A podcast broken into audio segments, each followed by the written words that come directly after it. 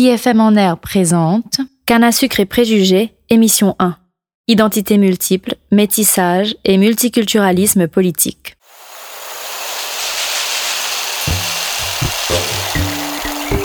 Canne à sucre et préjugés.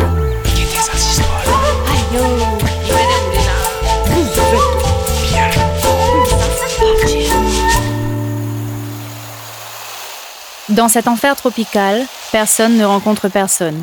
Hors des castes, des familles, des croyances, des francs-maçonneries du sang, tout est tabou. Malcolm de Chazal, Petrus Mock. Dans le sillage de Malcolm, mais sans jamais en adopter le style péremptoire, Canne à sucre et préjugés est une émission de sciences humaines et sciences sociales qui interroge la société mauricienne contemporaine, ses histoires et son histoire. Nous viendrons y éclairer les dynamiques à l'œuvre dans notre société en construction pour comprendre ensemble l'origine des blocages, tabous et silences qui enserrent notre pays et les individus qui le composent. De par mon métissage, euh, j'ai toutes les, les, identités et en même temps ça va être complètement contradictoire, j'en ai aucune. Mélanie Biquette, mauricienne, enseignante à l'école du Nord. Donc euh, je m'associe à... Enfin, voilà, ma mère était asiatique, donc on, suit, euh, on suivait ce que ma mère elle nous apportait de, de son côté asiatique. Mon père étant un métissé créole et hindou, nous emmenait beaucoup plus vers la religion, sa religion catholique. Donc ma grand-mère, elle, voilà, c'était la religion qui primait, donc c'était ces valeurs-là qu'elle nous passait. Donc en fait, chacun d'eux, dans la famille, apportait un peu son identité. Ce qui fait qu'aujourd'hui, euh, je n'appartiens pour moi, à aucune communauté.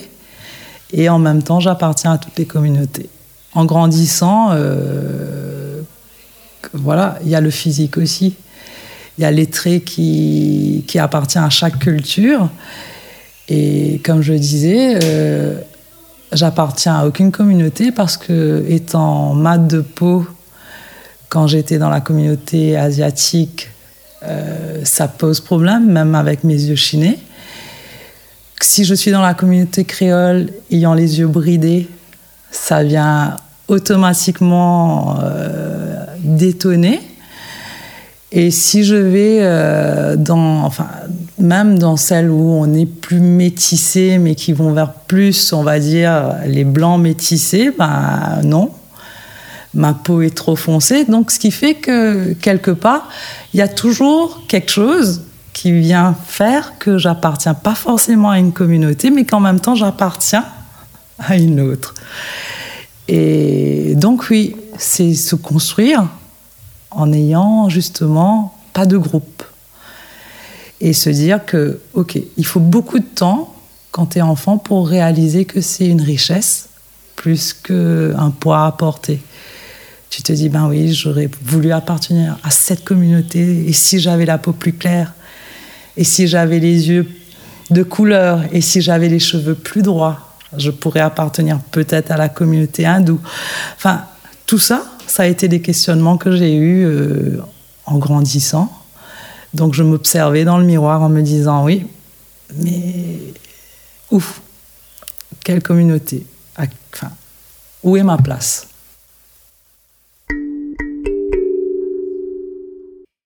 Mon histoire personnelle est également traversée, mais sur un tout autre plan que celle de Mélanie, par la question de mon identité. La couleur de ma peau y est centrale. À 18 ans, je quittais Maurice pour partir étudier en France et j'écrivais une courte nouvelle, fictive mais inspirée de mon contexte, dans laquelle je raconte notamment les liens d'amitié qui unissent une petite fille franco-mauricienne et la fille de sa nénène créole. Et je termine ainsi mon récit. Un jour, elle m'a dit qu'elle voulait être un peu blanche comme moi, et comme moi aussi je voulais être un peu noire comme elle, on a fait un pacte. Il pleuvait. On a fait une bataille debout. Ensuite, on s'est pressé l'une contre l'autre en espérant que ça allait déteindre un peu. On a été assez satisfaite du résultat. Mais maman m'a forcé à me laver après. Tant pis pour elle, parce qu'elle ne sait pas, maman, que ce qui a déteint ne retrouve jamais vraiment sa couleur d'origine. Nous avons grandi, bien ou mal, selon certains critères trop bien établis, que j'oserais d'une voix tremblante appeler préjugés. Plus tard, vers 30 ans, lors d'un atelier d'écriture proposé par Natacha Apana, l'écrivaine nous demandait d'écrire un poème à la manière de Georges Perec, qui devait commencer par Je me souviens. Le texte que j'ai écrit ce jour-là se terminait ainsi. Je me souviens de mots sales et de la honte de ma peau blanche. À 15 ans, en classe de sciences, un conflit opposait quelques élèves. Je ne me souviens plus du sujet abordé, mais je me rappelle de cette phrase lancée par une camarade de classe. Vous les blanches, vous croyez toujours que c'est à vous de décider. La phrase m'avait semblé injuste et je l'avais vécue comme une blessure. Je ne me vivais pas comme quelqu'un qui essaie de s'imposer ou de dominer. Ces petites anecdotes illustrent peut-être la difficulté d'exister à Maurice en dehors d'une identité qui nous a été assignée dès la naissance et à laquelle la société tout entière nous intime fermement de correspondre. Et je mesure avec la distance et un peu plus de maturité combien ces questions traversent la société mauricienne et la font convulser si souvent. Je mesure combien notre indépendance, acquise depuis plus de 50 ans, n'a pas résolu les problématiques de domination par la race, la communauté, la caste, l'argent. Je comprends combien l'indépendance économique et politique, si elle est acquise, ne va pas encore de pair avec une indépendance culturelle et peut-être intellectuelle. Combien nos préjugés sont encore si souvent tenaces, au point de nous séparer si bien les uns des autres que l'on se connaît finalement trop peu. Combien notre vivre ensemble, si souvent vanté et vendu à l'extérieur, est encore balbutiant.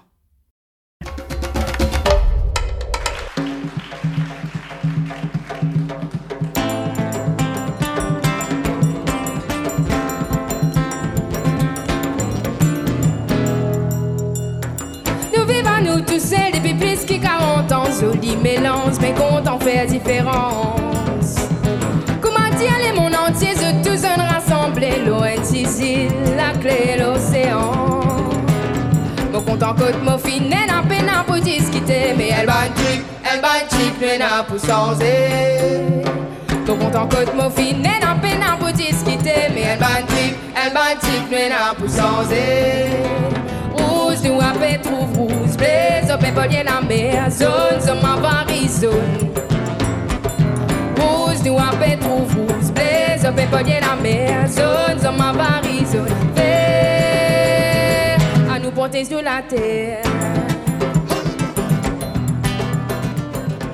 Dans mon cas personnel, c'est l'enfermement dans une identité qui était vécue comme pesante. J'ai vécu mon adolescence habitée par un sentiment d'empêchement d'être pleinement moi, pour devoir correspondre à mon milieu et ma couleur, à ma communauté. À l'inverse, le métissage que j'ai fantasmé dans ma jeunesse comme pouvant m'ouvrir à d'autres mondes, d'autres univers, d'autres couleurs, est longtemps resté et est encore un sujet entouré de tabous, de non-dits, d'interdits.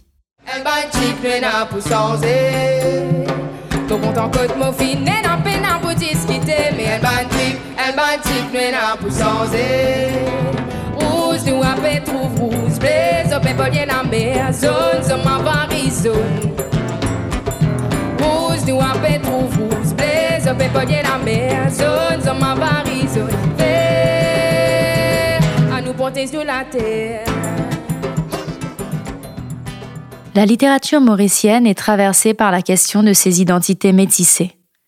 Pour mon mémoire de recherche en littérature, j'ai travaillé sur le métissage dans le roman Pagli d'Ananda Devi. Et j'ai été particulièrement touchée et troublée par un chapitre du livre intitulé Les Moffines, Ban Moffin.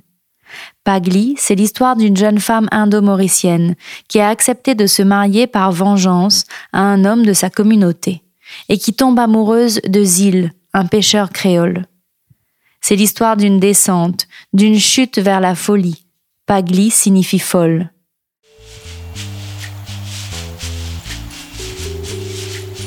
Plus récemment, dans son roman Tigane, Traverser une femme dans divans contraires, publié en 2015, Mélanie Pérez, romancière et chanteuse mauricienne, raconte la destinée tragique de son héroïne, victime d'inceste. Le récit se déroule dans le village de Rivière-Noire. Mélanie explique le contexte géographique de son roman, les frustrations générées par ce contexte et fait le lien entre le drame de Tigane et son métissage.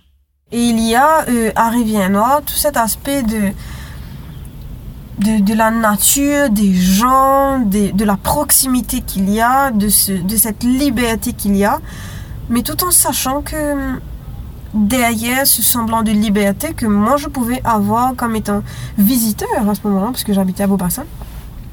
Quand j'allais arriver à Nord, j'étais visiteur, euh, compagnie, comme on dit. Et, euh, mais il y a, il y avait vraiment une, une, certaine frustration euh, qu'on ne pouvait pas ignorer à ce moment-là. Même si j'étais petite, je ne comprenais pas forcément ce que ça voulait dire, mais il y avait, je sentais euh, cette frustration qu'il y avait à ce moment-là à Rivière-Noire. Et c'est une frustration de d'une dualité en fait entre, si je peux appeler ça comme ça, le dominant et le dominé, mais qui cohabitent à Rivière-Noire en fait. On peut parler à Rivière-Noire par exemple, et c'est bien de le dire comme ça, de manière très franche, il y a le blanc et le créole de Rivière-Noire. Ça, c'est, ça se voit et ça se sent et euh, ça se sentait également euh, dans ma famille. Et euh, je parle de ça dans. Le, le problème de, de, vient au moment où il y a un certain métissage. Et ce métissage-là, c'est, c'est ce, ce truc qui va faire bloquer l'engrenage, en fait. Parce que tout se passait bien, chacun était de son côté, on cohabitait pourquoi est-ce qu'il y a eu besoin d'avoir un, métissage à un moment donné. Et ce métissage-là crée une frustration parce que le métis, à ce moment-là, Rivière Noire n'a pas. C'est pas qu'il n'a pas d'identité, hein, mais c'est qu'il ne peut pas se rattacher à quelque chose de précis. Parce qu'il vient de deux mondes, ou dans les deux mondes, de toute façon, on le rejette.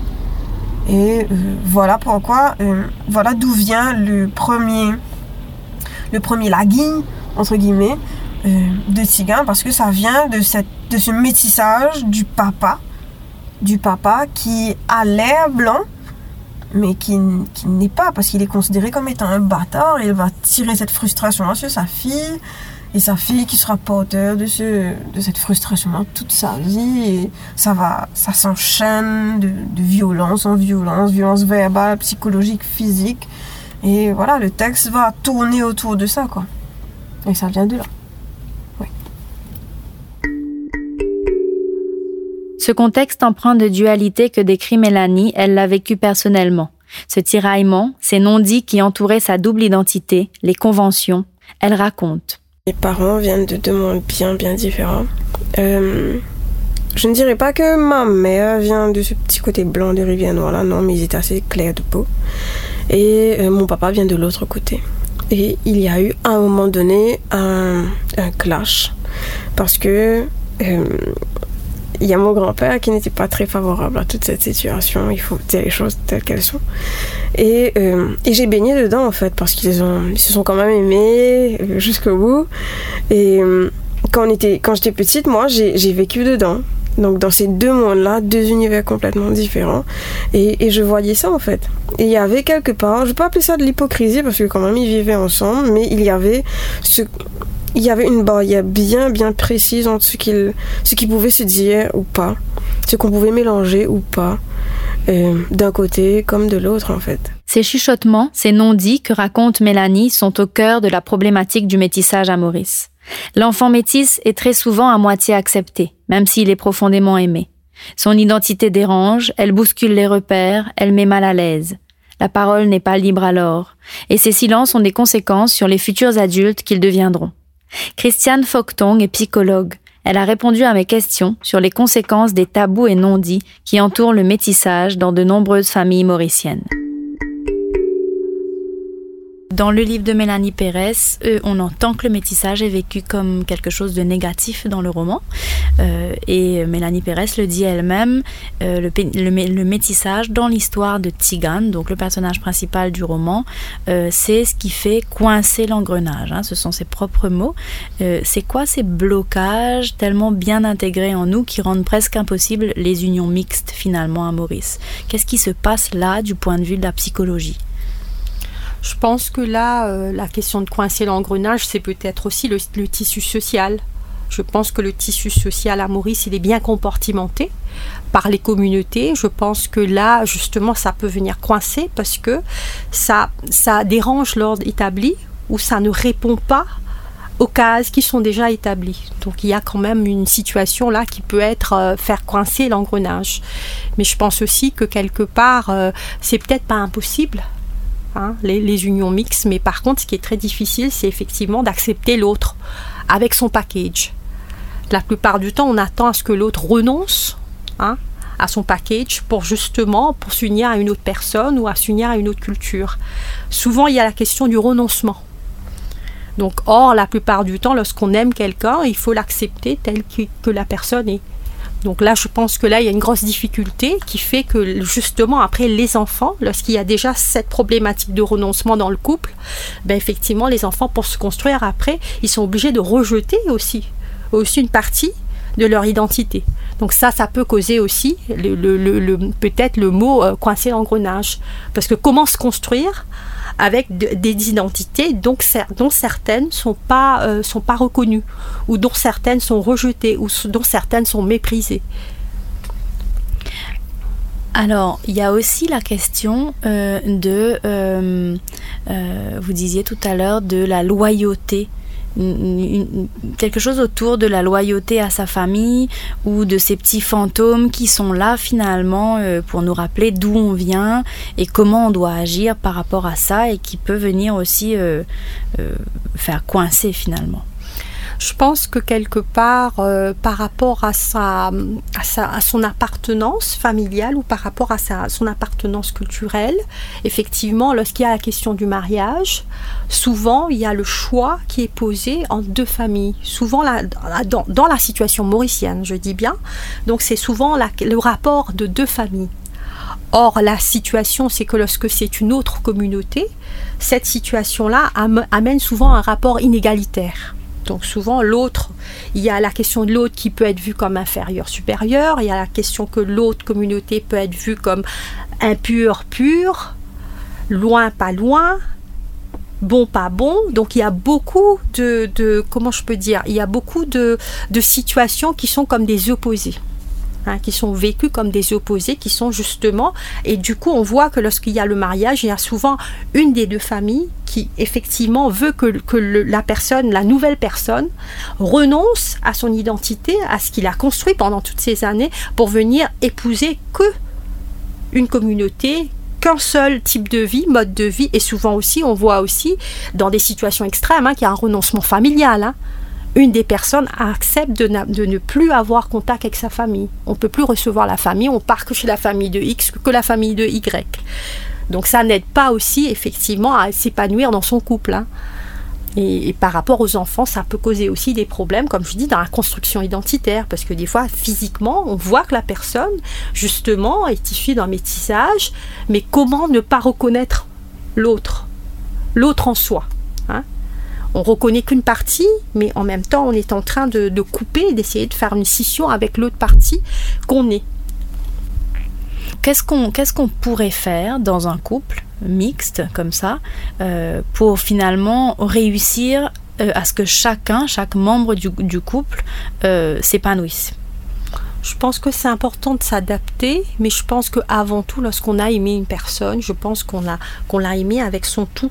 Justement, souvent avec ce, ce, côté justement euh, de l'étranger, de l'extérieur, qui fait qu'on a été attiré par cette personne. Or, souvent dans, la, dans le mariage, souvent il y a la tentative inconsciente de changer l'autre pour devenir le même que nous. Donc du coup, ça, ça pose des problèmes parce que du coup, l'autre, du coup, euh, est-ce qu'elle est obligée de changer hein, de changer de, de ce qu'elle était ou de ce de ce qu'il était avant pour devenir ce que nous nous voulons? Et on voit aussi que dans les familles mauriciennes, il y a aussi quand même un apport euh, collectif qui est quand même très très euh, puissant. C'est-à-dire, la plupart du temps, le mariage, on dit bien que c'est quand même l'union de deux individus, mais à Maurice, je pense que le contexte est différent. C'est quand même l'union de deux familles ou de deux communautés. hein. donc, ce qui fait que souvent, la pression peut être forte quelque part par rapport au choix de la personne. hein. On voit bien que quelque part euh, dans, dans les familles, lorsqu'il y a la question du mariage, souvent le, la loyauté familiale revient. C'est-à-dire la personne sent qu'il faut justement euh, être loyal à la, demande consciente ou inconsciente de la famille. Hein, ça, c'est une pression, comme je dis, hein, qui est vécue souvent au niveau de l'inconscient. C'est-à-dire, on peut aimer une personne, mais finalement, il y a un moment, il va falloir faire un choix.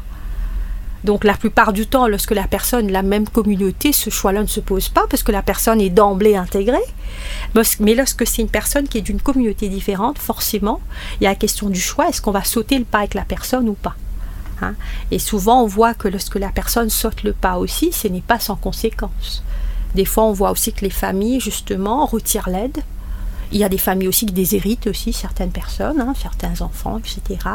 Il y a des familles aussi qui effectivement s'éloignent de la personne. Hein.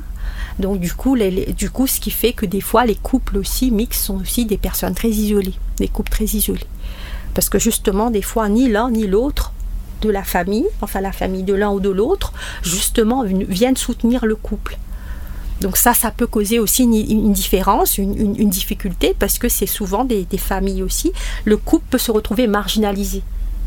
Déjà par la, communauté des deux familles, et bien sûr par extension par euh, la société dans le sens large aussi.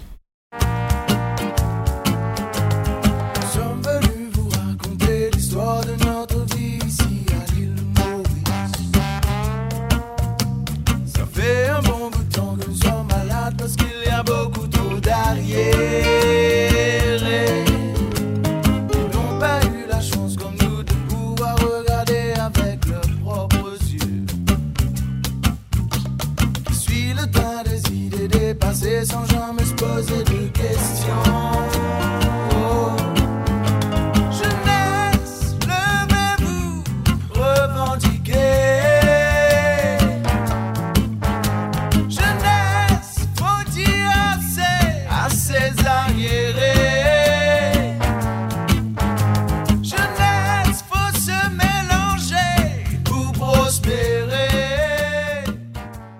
Et si nos identités multiples nous questionnent individuellement, dans nos familles, pour chacun, elles s'inscrivent également dans une histoire politique complexe où les luttes pour une société plus égalitaire se fondent sur le principe de la communauté.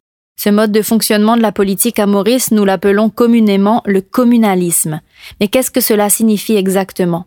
Avinash Manohar est politologue, auteur d'une thèse de philosophie politique intitulée Le multiculturalisme à Maurice, racisme colonial, best loser system et axiomatique postcoloniale.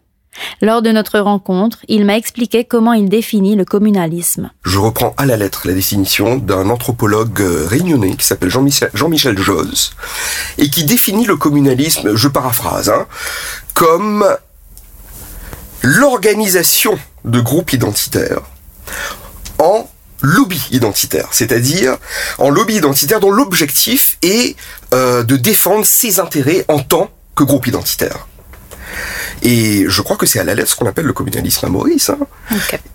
Je ferai juste une petite parenthèse. Euh, cette définition, j'y suis assez attaché parce qu'elle permet aussi de distinguer le communalisme du racisme. Et à Maurice en général, dans le langage courant, dans le langage commun, quand on parle de communalisme, c'est on parle du racisme. Et il faut, je crois, distinguer les deux, parce que le racisme est bien évidemment quelque chose qui doit être, être combattu, mais le communalisme, c'est le, littéralement le mode de fonctionnement de la politique à Maurice. Et c'est pas forcément une chose négative, quoi.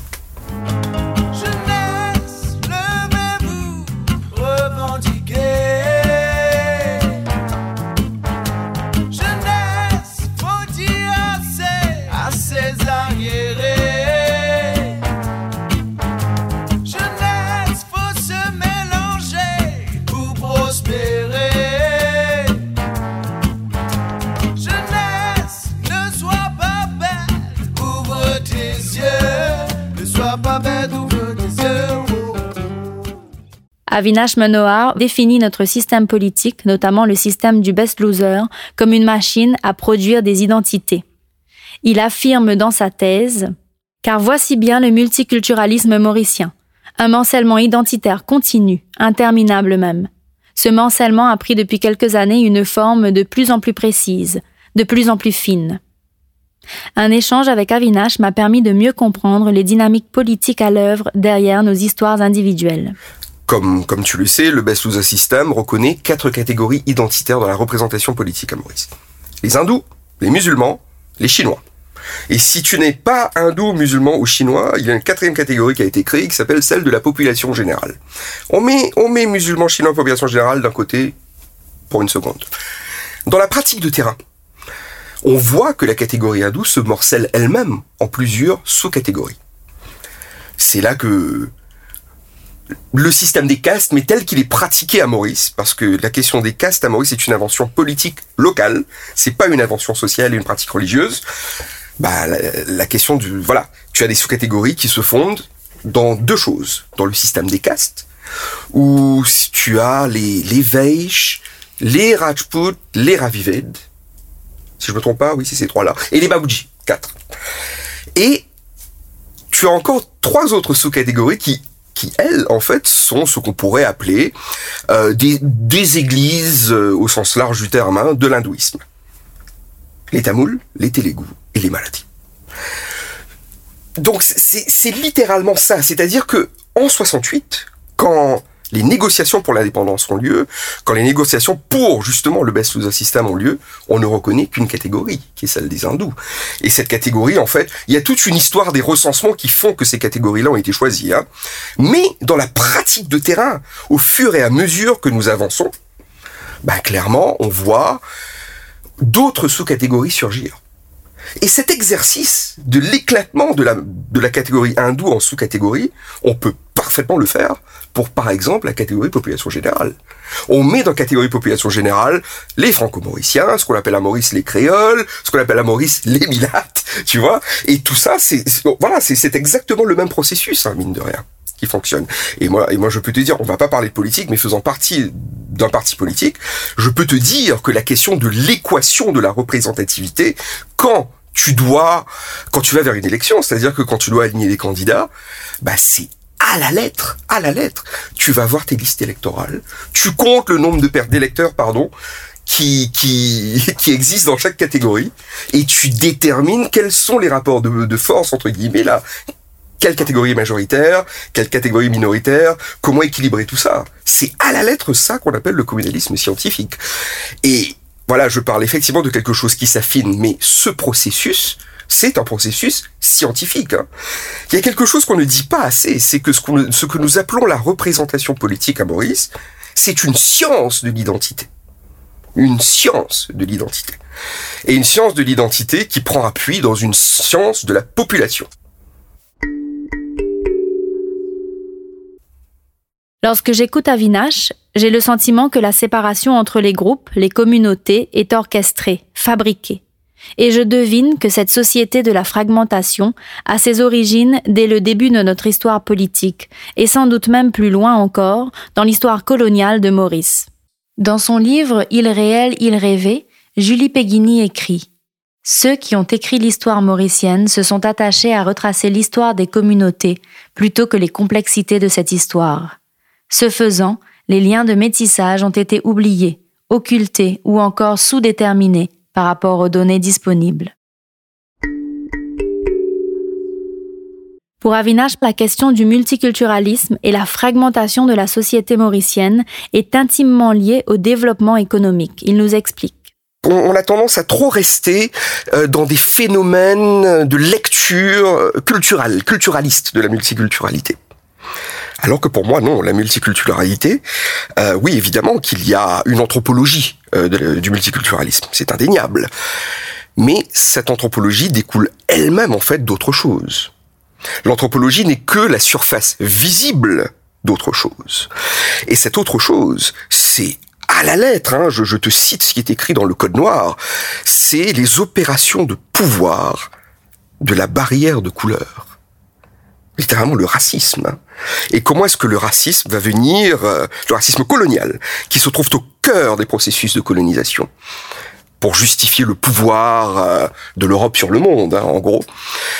Et en fait, comment est-ce que la barrière de couleur va agir comme un instrument, comme un dispositif de la mise en place d'un racisme qui, dans nos histoires coloniales, euh, préside à la division du capital et à la division du travail. Parce que, avant qu'une société puisse exister, dans, dans sa vie sociale, qui peut être anthropologique, etc., une société doit exister en tant qu'unité de production. Il faut produire quelque chose pour pouvoir exister en tant que société parce que il faut produire pour manger. C'est littéralement le cas. Hein. Là, on rentre dans des questions d'ethnologie. On va pas. Voilà, c'est un peu une tangente. Mais quand je viens dire justement que le multiculturalisme a un fondement économique, moi c'est ça que je suis en train de dire. C'est-à-dire que à travers de la, à travers la question de la multiculturalité, on doit pouvoir entrer dans des questions beaucoup plus profondes de questionnement de l'infrastructure euh, économique à Maurice. Pour revenir à la base de cette économie coloniale, Avinash cite dans sa thèse un passage du Code noir que je trouve éclairant quand on aborde la question du métissage notamment. Je cite le Code noir.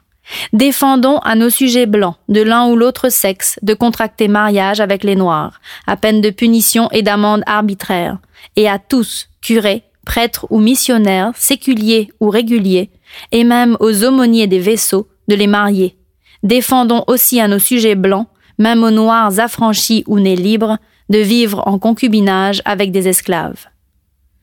Ainsi, le colonialisme institutionnalise la relation entre les groupes, y compris les relations d'ordre privé, intime.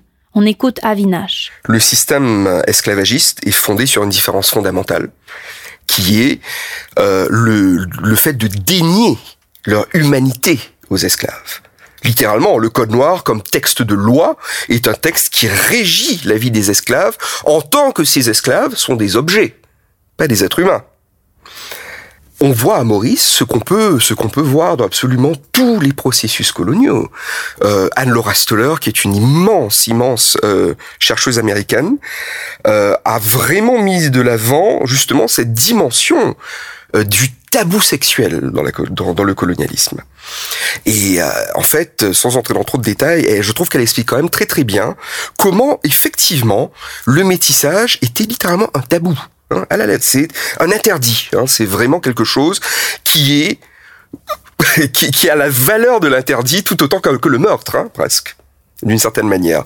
Et d'ailleurs, la punition euh, pour euh, les entraves à cela était quand même assez sévère encore une fois, il y a forcément un enjeu de pouvoir là.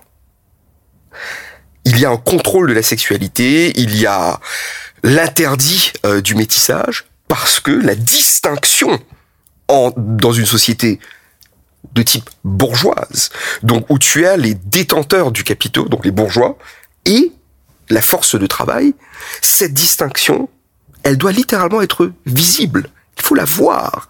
Et le signe de cette visibilité, pour le code noir du moins, c'est un signe de couleur de peau. C'est ce qu'il appelle à la lettre la barrière de couleur. Le système politique que nous avons, les frontières entre les identités, je dis pas qu'elles opèrent sous le mode de la barrière de couleur, c'est pas le cas. Mais le principe d'une division sociale à partir du principe, bon là c'est du principe de couleur, mais le principe d'une société hétérogène, elle est posée par la barrière de couleur.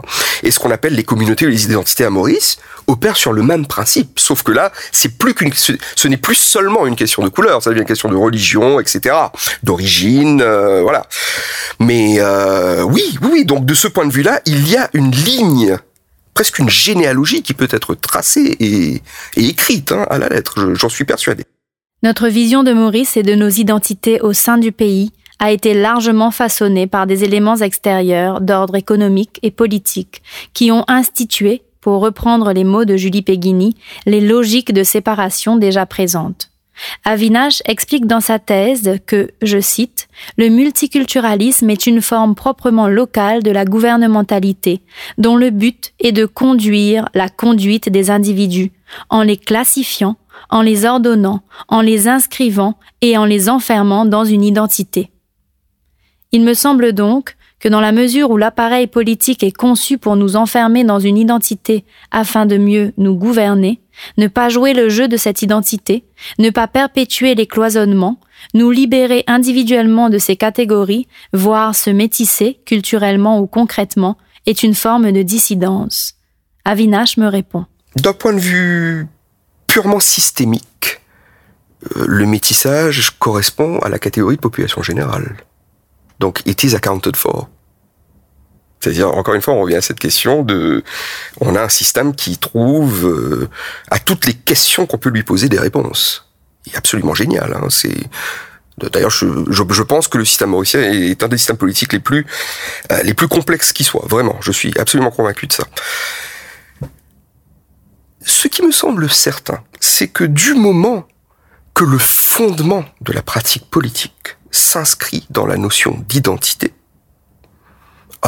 une manière de court-circuiter tout cet appareillage politique, c'est justement de ne pas jouer le jeu de l'identité. Ça, oui, c'est un moyen. Et ça, en fait, on revient vraiment à, tout le travail de Michel Foucault jusqu'à sa mort, vraiment le dernier Foucault, hein, euh, que lui, il appelait le souci de soi, donc un travail sur sa personne, un travail de subjectivité personnelle, hein, vraiment.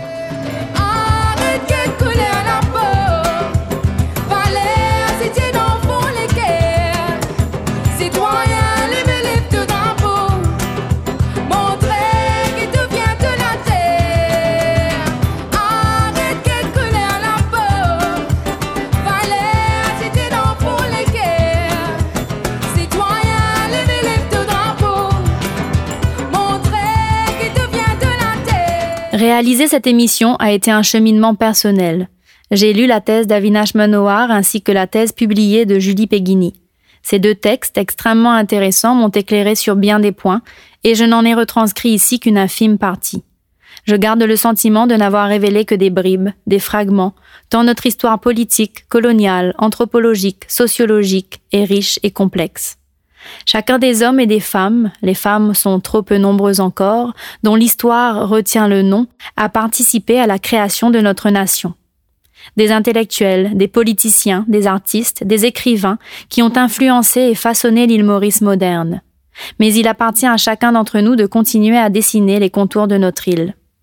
Le système politique mauricien que nous connaissons a sans doute permis, dans une certaine mesure et à une certaine époque, de préserver l'harmonie entre les communautés. Mais il accentue également la fragmentation communautaire, une fragmentation qui peut être source de conflits, latent certes, mais à même de ressurgir de manière plus virulente, voire incontrôlée. Certains épisodes de notre histoire nous l'ont montré. On pense aux bagarres raciales de janvier 68 ou encore aux émeutes de février 99. Une fragmentation qui ne participe pas à nourrir le vivre ensemble, qui ne favorise pas les rencontres et les échanges. À Maurice, on me classe dans la catégorie franco-mauricienne, ou si l'on est plus direct, blanc. Je ne suis pas française pourtant, et j'ai pu mesurer l'écart entre ma culture et la culture française à mon arrivée dans ce pays pour faire mes études. Une amie indo-mauricienne, elle, m'a fait part d'une expérience similaire en arrivant pour étudier en Inde. On lui avait vendu un retour aux sources de sa culture. Elle s'est confrontée à un fossé culturel qui l'a déroutée, puisqu'elle n'y avait pas été préparée. Je trouve ces expériences particulièrement parlantes, puisqu'elles nous disent à quel point notre culture, ou si l'on veut nos cultures, sont métissées, combien nous ne sommes plus français, indiens, africains, chinois, mais bien mauriciens, puisque c'est ici, sur cette terre, que nous avons nos repères, que nous avons ancré nos souvenirs sensibles. Avinash termine sa thèse par ces mots. Il nous apparaît donc urgent de démontrer que notre rapport à la race, à la communauté, au religieux, au socio-culturel, mais aussi notre rapport au capital, à la division du travail et à la hiérarchisation sociale est un rapport qui s'est historiquement constitué. Et du moment qu'il s'est historiquement constitué, il peut être politiquement détruit. Il nous appartient donc, en tant que jeunes Mauriciens ayant soif de progrès sociaux, économique et culturelle, de réenchanter notre vie politique en nous confrontant de manière critique mais constructive à notre passé et à son héritage. Et j'ajouterai avec Avinash que cette démarche est d'abord individuelle et que c'est à partir de cette individualité que nous pourrons construire et transformer. Il n'y a pas de changement politique sans un changement en chacun de nous pour accepter enfin cette part métisse que nous portons tous et qui fait nos identités. Cette émission a été produite par IFM en air et l'Époque Studio. Elle est présentée par Christelle Mervin. Merci au groupe Patiatan pour le générique. Les extraits musicaux entendus sont de Emmeline pour la chanson Rose Blason Vert et Blackman Blues pour la chanson Évolution d'esprit. Merci à Mélanie Biquette, Julie Peghini, Avinash Menoir, Mélanie Pérez et Christiane Foctong. Merci également à Shakti Kalikan de porter avec moi ce projet avec intelligence, finesse et bienveillance. Quant à moi, je vous donne rendez-vous pour une prochaine émission sur l'esclavage et ses conséquences dans la société mauricienne contemporaine sur IFM en air. Canne à sucre et préjugés.